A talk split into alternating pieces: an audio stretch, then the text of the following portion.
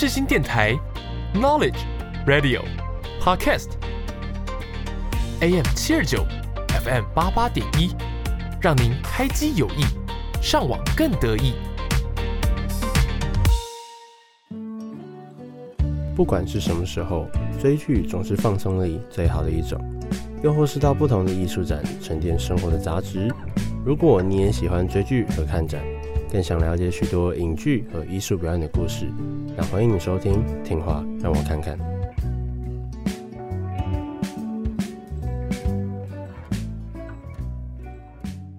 您现在所收听的节目是下午一点半的《听话让我看看》，本集将为大家介绍的是动画。魔法少女小圆，那本集也会拆分成上下集做播出哦。三二一，大家好，欢迎收听听话，让我看看，我是主持人阿毛。现在是录音时间，十二月十六号下午三点十九分。然后我们先来介绍一下今天的来宾杜柔。Hello，我是图传二乙的杜柔轩，然后大家都会叫我杜柔。我在四星的社团是咖啡社。不知道听众里面会不会有对咖啡有兴趣的？如果有的话，也可以来交流一下。那我的兴趣主要就是咖啡，还有跟一样是系上相关的专业，就是摄影。哦，那、啊、你就是你说你兴趣是咖啡，那你有没有最近在做有一些相关的事情？我们最近咖啡社在学校要摆摊，会是公益性质，然后用募捐发票的方式。哦，募捐发票，OK OK OK。五张发票换一杯拿铁，嗯，或者是在 IG 帮我们打卡这样。哦，那你其实你知道过去啊，其实如果就是各位听众知道呃事情有咖啡做这个活动的话，其实应该都知道说他们其实花了很多心力在做这个活动。然后也跟了像是占星社嘛，去年跟占星社，今年也有，嗯，今年也有，对，那就是你可能买一杯咖啡，然后你就可以，哎、欸，可能他会旁边的占星社会免费帮你占卜，像这样的活动啊。如果大家有兴趣的话，不妨可以去呃耶伦广场，对，小中庭，小中庭，耶伦广，耶伦广场就支持一下这个活动啊。我们是没有做买卖这样，对对对，公益，然后去送出咖啡，一边去宣传我们。很喜欢的咖啡文化，如果世新的朋友们想有经过，都可以来看一下，可以来换一杯咖啡。对，老师，我我没有那个，我没有盈利，老师不要误会啊，没事没事，好好好，OK。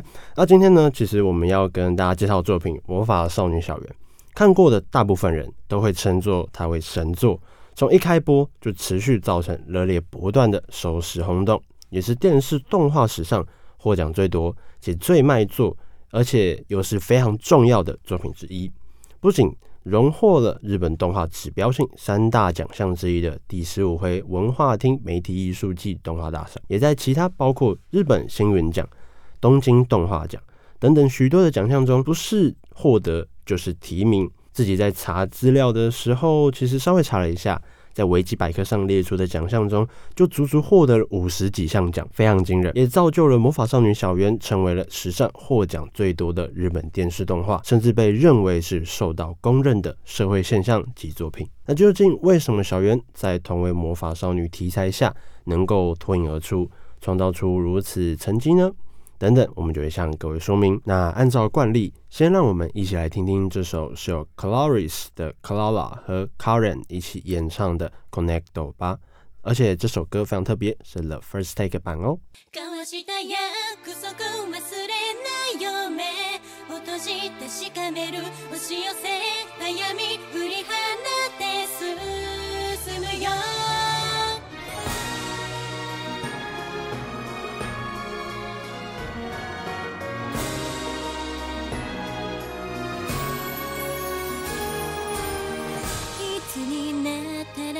した未来を私ここでまた見ることできるの。溢れ出した不安の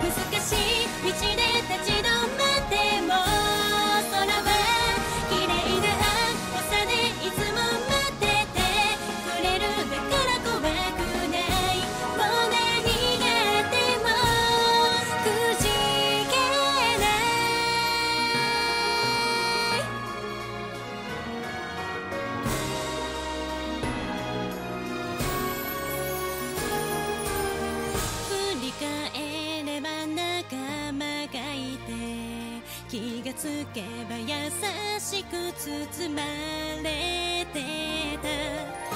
何もかもが歪んだ世界で唯一信じれるここが救いだった。喜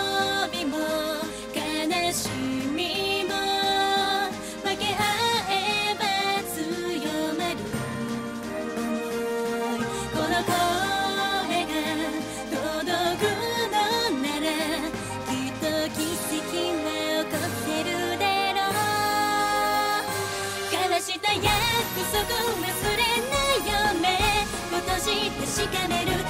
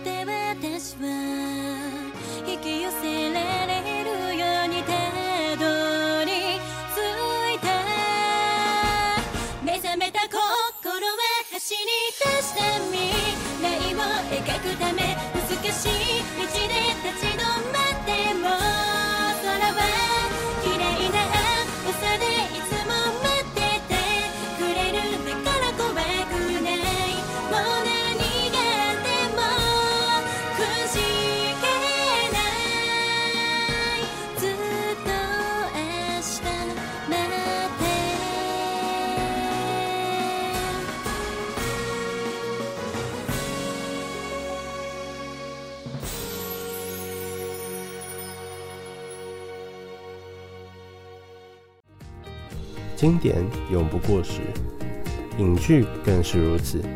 让我跨越时间和空间，带你回忆起影剧的魅力。欢迎来到让我推给你。大家好，欢迎来到让我推给你这个单元。本周要推荐的作品《魔法少女小圆》魔法少女まどかマギカ是由日本动画作品 Shaft 制作，新房昭之执导。 徐恩璇编剧，于二零一一年一月开始播放的原创电视动画，后面也在二零一二年推出总集篇电影版，前篇《骑士的物语》以及后篇《永远的物语》两篇，后又在隔年，也就是二零一三年推出完全新作新篇《叛逆的物语》，而在二零二一年，也就是动画首播十周年的日子，也宣布将制作衔接新篇的第四部剧场版新作。剧场版《魔法少女小圆》瓦尔普吉斯之为天，不过目前上映时间未定。剧情讲述出生于良好家庭，有亲朋好友团聚，有哭有笑，是谁都拥有的日常生活的主角卢木媛，是一位就读市立建龙园中学二年级的少女。她本该如此平凡的过着幸福的每一天，直至一名转学生。小美艳的出现，让小圆的命运开始改变。某天，小圆与好友美术沙耶香在返家途中，撞见一只伤痕累累、被雁所追杀的不明生物丘比，或者你也可以叫他 Q 比。那 Q 比向他们求救，而在一阵风波过后，Q 比希望少女们与自己交换契约，成为魔法少女，讨伐人类之敌魔女。然而在此后，随着他们许下愿望，残酷真相也渐遭揭露，小圆的想法也一再受到冲击。那以上便是魔法少女小圆的剧情介绍。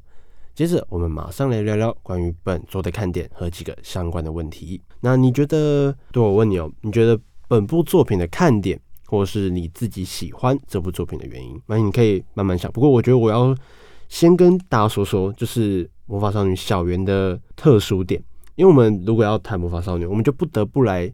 先定义一下关于魔法少女这个设定。那我们先把魔法少女啊，其实我们先浅略的分成三大类。第一类小魔女系列，第二类魔法少女战士系列，第三类就是黑暗的魔法少女系列。首先呢，小魔女系列。不外乎是年龄较小的小学生或者是国中生，在日常的生活中突然因为某件事情或者某个机缘下而能够突然变成魔法少女。那他就是必须要完成某一个特定的目标，不论是诶、可能拯救谁啊，或者是拯救世界，那他都是必须持续精进自己的能力，使自己能够成长独当一面。那既然都说是小魔女了，大家一定都知道，就是像是小魔女哆瑞咪这样的作品。再来呢，第二个魔法少女战士系列，则是会使用一些道具啊，进行华丽的变身。而通常魔法少女内心都会十分的纯真，要运用她的善良和爱来强化自己的能力。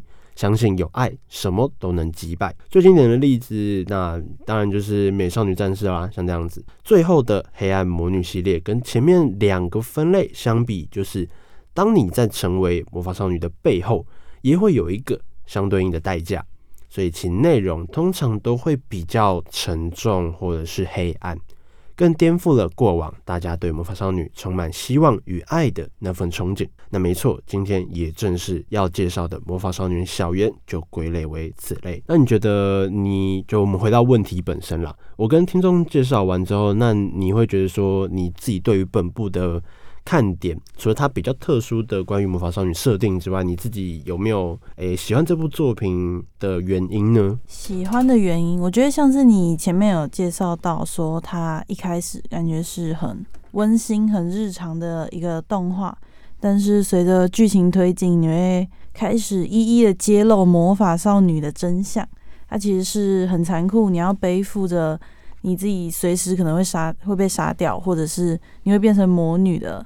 这个沉重去一直战斗下去，或是变成魔女。嗯哼，那像是我第一次看第三集的时候，我真的有被震惊到。哦，确实，因为从第三集，就是如果听众有看过，或是还没有看的，哎，听众朋友就会知道说，其实如果你真的要去看，你大家看前面两集，会觉得说啊，其实就是蛮一般的，可能是他们遇到 Q B，，然后但他们知道说，其实背后有有有一个条件，就是你可能要背负一些沉重的代价。然后突然第三集就说，哇，我得到能力了，我超级强，我要打败魔女。然后学姐超级超级帅，她超厉害的这样子。我要跟学姐一起前进，我要跟学姐一起当魔法少女。对，然后第三集开始就画风骤变，对，就差不多这个样子。学姐怎么掉头就走？对，学姐怎么掉？非常有名的梗，有或许如果你其实没看过这个，你可能也会知道的一个迷因啊，就是这样子。反正你可以，你可以继续讲。也是三级定律的出处啊，对，差不多。那我看那那个时候也是觉得很讽刺，因为在第三集中间的时候是非常甚至有点无聊吧。其实我觉得在出现第三集末很有名的那个名场面是魔法少女居然头断了，她死了。在那之前真的是其实蛮无聊的。那到第三集中间的时候是。主角陆木原跟学姐巴马美他们一起，应该说建立起他们很深厚的友谊吧。一起约好说，那我们成为魔法少女，我们打败这个点心魔女之后，我们一起去吃一顿大餐。那我们叫 Q 比帮我们准备很多东西，结果结果就就这样，学姐就这样走了。其实我觉得，你知道，在前三集，在因为第二集还是第三集的时候，不是他们有去学姐的家里面。做做这个甜点，那时候其实我觉得那个时候他们在聊的内容，就觉得说，因为其实大家对，其实就是我们身为观众，我们在前面就知道说，为什么学姐会呃会能够签下约定，就是她希望可以得到那个能力，可以拯救自己，就是因为她的父母跟她其实就是遇到车祸嘛，但是她那时候遇到 Q 比，所以她才能够在当下那个情况下活。活过来变成现在的状况，嗯，但其实他那时候就讲了一句，呃，也总比在那个时候，在那个当下，他就直接直接死掉来的好了。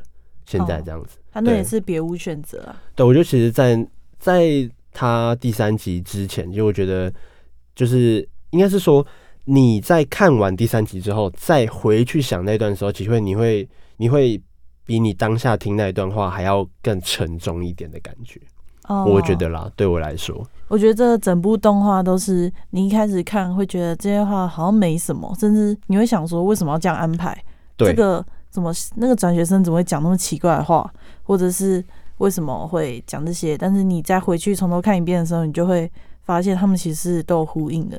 对，像是像是马美学姐她，她麻美学姐当初的愿望是她想要活下去，所以她可能某一种意义上来说，也是她只能孤身一人活下去。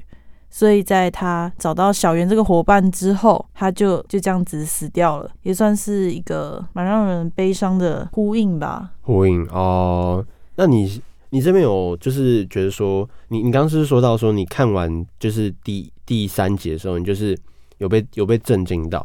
那其实你后面你后面不是觉得说，呃，有出其实这个故事安排蛮蛮巧妙的一点是，他会诶、可能像是学姐。学姐死掉了，然后后面就有一个新的魔法少女出现，这种感觉。哦，对啊，还有接下来出现新的魔法少女杏子，她看起来有点像是不良少女，但是她一出场，她就想要杀掉刚成为魔法少女的沙耶香。这这个部分也是一步一步震惊到我。虽然说最一开始最震惊还是第三集学姐就这样死了，但是后面才让我慢慢觉得，哎。这好像跟其他魔法少女的作品差很多诶，说好的爱跟希望呢？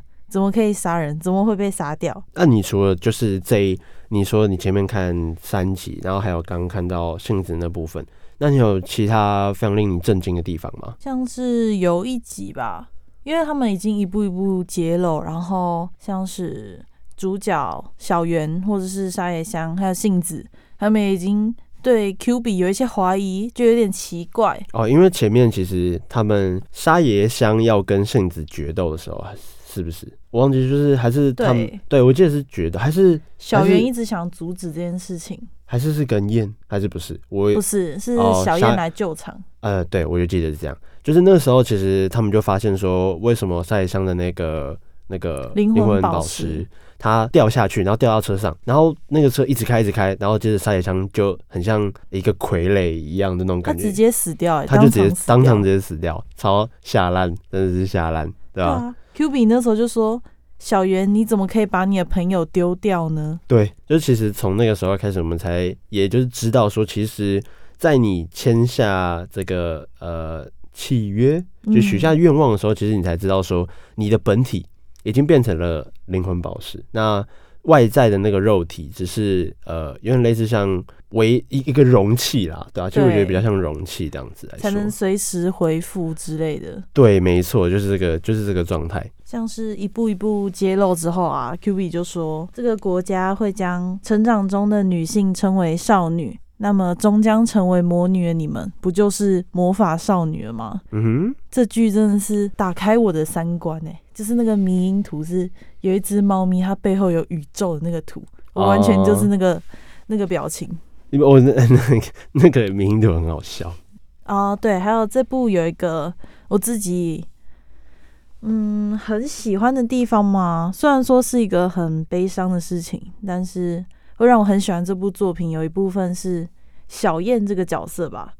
那有看过作品就会知道，小燕她一开始她是一个行为很奇怪的转学生，他明明不认识大家，但是他突然一直找小圆，然后好像知道小圆的一切，然后阻一直阻止小圆当魔法少女，然后还很凶，会突然冒出来，然后还在猎杀那个可爱的猫咪 Q 比。对，没错。这也就是为什么刚刚前面介绍剧情的时候会说 Q 比在被追杀，他就是正在被小燕追杀。对，就觉得哎，真的很奇怪。但是其实看到后面就会知道，小燕其实穿越了很多个时空，他在很很多次穿越时空以前就已经认识了小圆。然后，那在很多很久以前的时空里面，在其他平行时空里面，小圆已经很早很早就成为了魔法少女。而且跟马美学姐一起并肩奋战，就其实有点像是原本是那个马美学姐跟沙野香先成为了那个魔法少女，但是有一点有点变成像是那个，就是现在的状态比较像是马美学姐跟小燕成为了魔法少女，然后才在带的小圆她这样子，还会讲错了，讲错了，完了，是对，你看这说应该算是。它的设定应该算是平行时空，嗯哼嗯哼，其实我也不太确定，可是应该不是平行时空，应该是说是他是一直不断的回到那一个时间点吧？那这样他是一直改变过去吗？对啊，应该是，因为他不是他的他的那个那个叫什么能力不是时间倒转吗？哦、呃，我一直以为是平行时空、欸，不是不是不是，应该不是。我觉得应该是他是能够倒转时间，因为他每次他的他的能力就是哦，他是能力就是暂停啊，他不可以暂停吗？哦、对，就是对时间能够做一定程度的操控这样子。哦、对，所以他应该是倒转到了小圆还没有成为魔法少女那一个，就是连小圆都还没有遇上 Q 比，他就已经，因为他那时候已经先先能够成为了魔法少女，他已经有这个身份。那他再回到了那个小圆还没有成为魔法少女那个时间，然后就要去拯救她。好像可是好像不太合理耶。怎么说？因为你知道，他每次倒转回去的时候，他的回他醒来的那个时间点都是小燕刚准备出院的时候。他出院之后转学到建龙园中学，啊、认识小圆。但是在最就是这一开始的时候，那时候小圆已经变成魔法少女。对啊，他所以如果你是倒转回去的话，那应该每一次小圆都已经变成魔法少女了。哦，所以我才认为他应该是平行时空。嗯，哦，因为每次回归都是在医院的出院日那天。对啊，对啊，对啊，对啊，就是时间都一样，然后这样子。那这样理论上，小圆应该每不管怎样都是魔法少女啊。哦，那我那我懂你的意思。好啊，没关系，那我们就当都可以。完了，你到 到时候有那种那个魔法少女小圆厨，就是说这两个东西在聊什么啦？这两个在聊什么啦？我根本就不懂，听不下去，怎么可以聊啊？那我们就当最一开始最最最最最前面的时间线是小圆已经当上了魔法少女，小燕转入了这个学校，然后她那时候还不是魔法少女，她也不知道魔法少女是什么东西。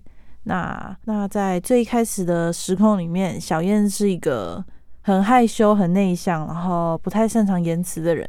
但当他在学校里面认识很活泼开朗的小圆，而且小圆跟他当上了好朋友。那在小燕某一次放学回家的路上，他遇上了魔女。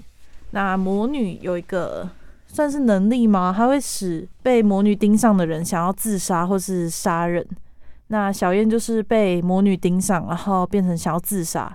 然后小燕小圆在危机，在小燕即将自杀之前赶到救下了小燕，然后也让小燕知道了魔法少女这个东西。嗯，他就是呃，我觉得他算是另另类的被救赎的感觉吧。我觉得有点、哦、有点算了，对啊。好，我跟你讲，第二个问题，老问题。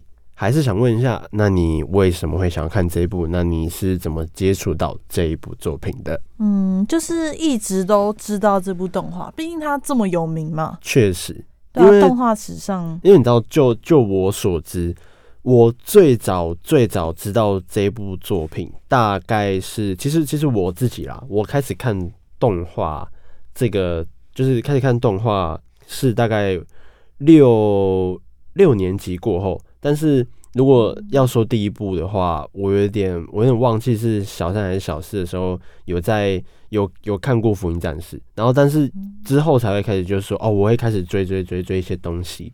但是呃五六年级的时候，然后那时候我忘记是不是那时候 AJ 就开始发影片了这样子。那如果呃各位听众听过 AJ 这个 YouTuber 的话，就知道他他蛮常介绍一些作品的。对，然后那个也就是从那个时候，他有一部影片就专门讲解那个魔法少女小圆为什么会这么有名，或是什么的。其实一直到今天，也都会有人一直在做关于这个 IP 的影片或是分析，大家都可以去看看那些他们讲的之间差异有什么。我觉得应该都蛮有趣的。嗯，那我开始接触之后，我真的是查了蛮多影片来看，也真的是很需要有人来认同我一下。其实你知道，蛮蛮多的时候，你对于某个作品你很热爱。但是因为你是自己看，但是你又不知道说身边有没有人看的时候，你会你会很想要有人可以陪你聊，你就会开始上网去查一些哎、可能别人别人写的想法的东西。你知道我我我有我觉得我有一个呃，我不知道这算是好或不好，或是它其实没有好不好的一个习惯，就是诶、欸，当红作品像是什么呃，假如大家最近呃上个月很红吗？那个 Cyberpunk。嗯，然后就是电狱判客嘛，我到现在都还没有看哦。然后没有看哦，我甚至连我我只知道最后好像说什么大卫死了这样子。我我就是觉得说我还没有想要看，因为我都会有一种囤戏啦，就囤戏的这个习惯，就像是你跟我说什么好看的，那我就说啊。